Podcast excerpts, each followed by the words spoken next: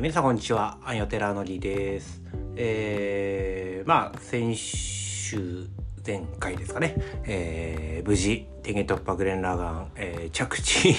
着地って言っていいのかなちょっとわかんないですけど、まあ、なんとか話し切りました。えー、初めてやってることなんで、えー、かなりですねこれでいいのか感はすごいあるんですけど、まあまあ、あのー、おそらく、まあなんか少しでも見たいと思ってもらえるような構成にはできたんじゃないかなとは思うんですけどまあでも正直この語りきれるようなレベルじゃないんでもう是非見てもらえたらなと思っております天元突破グレンラガンですね。えー、でですねまあちょっと次どうしようかなと思って、えー、いる中継ぎの回だと思って聞いてもらえたらいいんですけどうん。まあでもなんかちょっとずっといろいろまあ調べてみながら調べてみながらみたいな感じでやってるんですけどなかなかやっぱ一回で話しきれる物語って本当にちょっとまあもちろん話したいものなんでなかなか見つけられなくてですねまあちょこっとだけでも挟めるような話し方できたらなと思っていてまあちょっと直近で面白かったのとかだったら、えー、まあ昔のアニメってほんと長いんですよね。27話とか。27話でも本当に短い方だったかな。昔はもう本当に1年かかりくらいでやってるアニメとかもざらにあったんでとにかく話すのに長くかかっちゃうんですけど最近はですね大体まあ1クール、えー、4シーズンで分かれて12話構成みたいな感じのが、えー、まあ基本的にはメインで、まあ、人気があれば2期がある3期があるみたいな感じになっていくと思うんですけど、えー、まあちょっとあの直近で面白かった。まあもちろん世間的にも話題に、えー、なっていたですね。えー、ボッチ・ザ・ロックっていうアニメちょっと次話できればなとえー、思っております。まあちょっとあのー、本題は次回に回そうかなと思うんですけど、まあこれもでもなんだかんだ2回3回くらい話してたような気はするんですけど、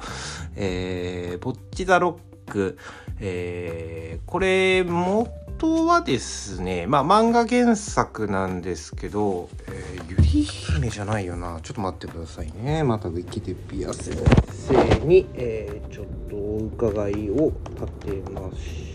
ょう。えー、ボッチ・ザ・ロックの原作は、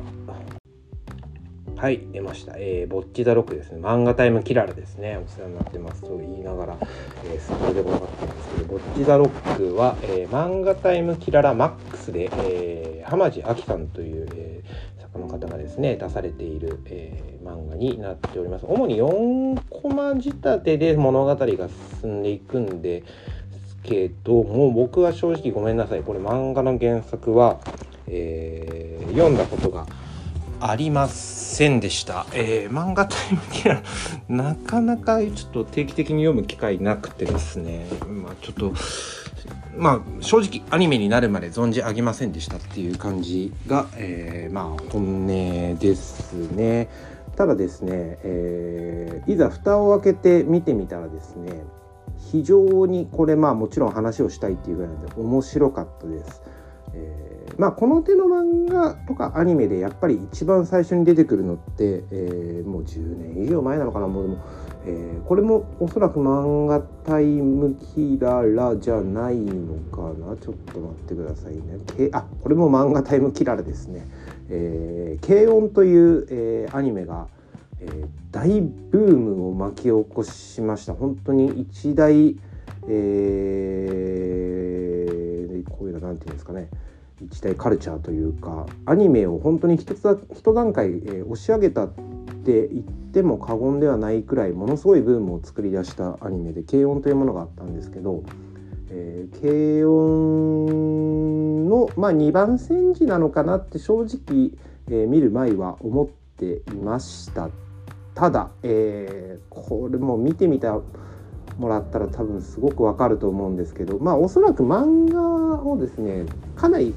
忠実に再現しているんだと思うんですけど、えー、ものすごくいろんな、えー、媒体のオマージュだったりとか、えー、まあ、作ってる人がこれまあ間違いなく楽しんで作ってるだろうなっていうのがすごい伝わってくるようなアニメになっていてですね。もう見ているだけで、え、すごくワクワクする。まあ最後はもう本当にに感動もするっていうような、物語になってました。まあちょっと今回は概要だけちょっとだけお話しするとですね、えー、主人公は後藤ひとりちゃんという高校生の女の子になってます、えー、この子はですね本当にあのーまあ、ちっちゃい頃からギターの練習ずっとしてきてたのかな、まあ、あんまりこう友達を作るのがうまくないキャラクター、えー、というか設定になっててですね、えー、まあ後藤一人まあ一人っていうのもまあちょっと暗示なんだと思うんですけど、えー、ちょっとあの陰キャ言い方はあれなんですけど陰キャキャラクターになってます。で一人でですねギターの練習をずっとしてれば友達ができる、えー、ヒーローになれるって思いながらずっとやってたんだけど、まあ、やればやるほどコミュニケーション能力がちょっと下がっていくみたいな感じになっちゃってて。えー、まあ、その子がですね、えー、主人公として物語が進んでいきます。毎日高校に、えー、通うんですけどギターを背負って、えまあ、F から見るっていうところで行くなら、まあ、ちょっとジャージとかみたいなの触れようかなと思ってるんですけど、えそういうの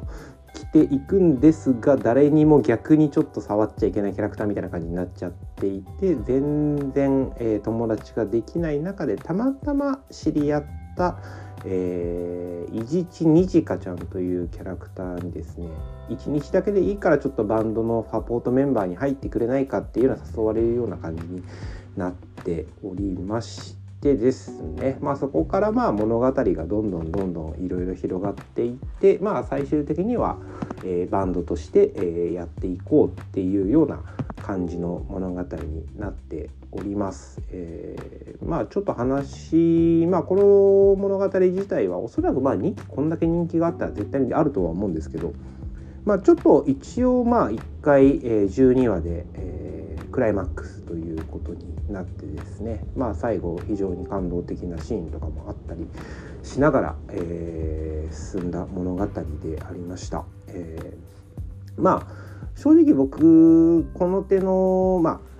おそらく漫画アニメよく見てる人とかだと漫画タイムキララとか、えー、今だったらその枠がどちらかというとそのナロー系って呼ばれるような、えー、異世界転生みたいなものですかね。とかに、えー、すごいこう一つのジャンルとして成り立つようなものがあってまあ、漫画タイムキララと聞けば、えー、まあ、きっと女の子ばっかり出てくるんだろうなみたいな男の人はおそらく出てこないで、えー、ゆり展開という、まあ、ゆりっていうのも、まあ、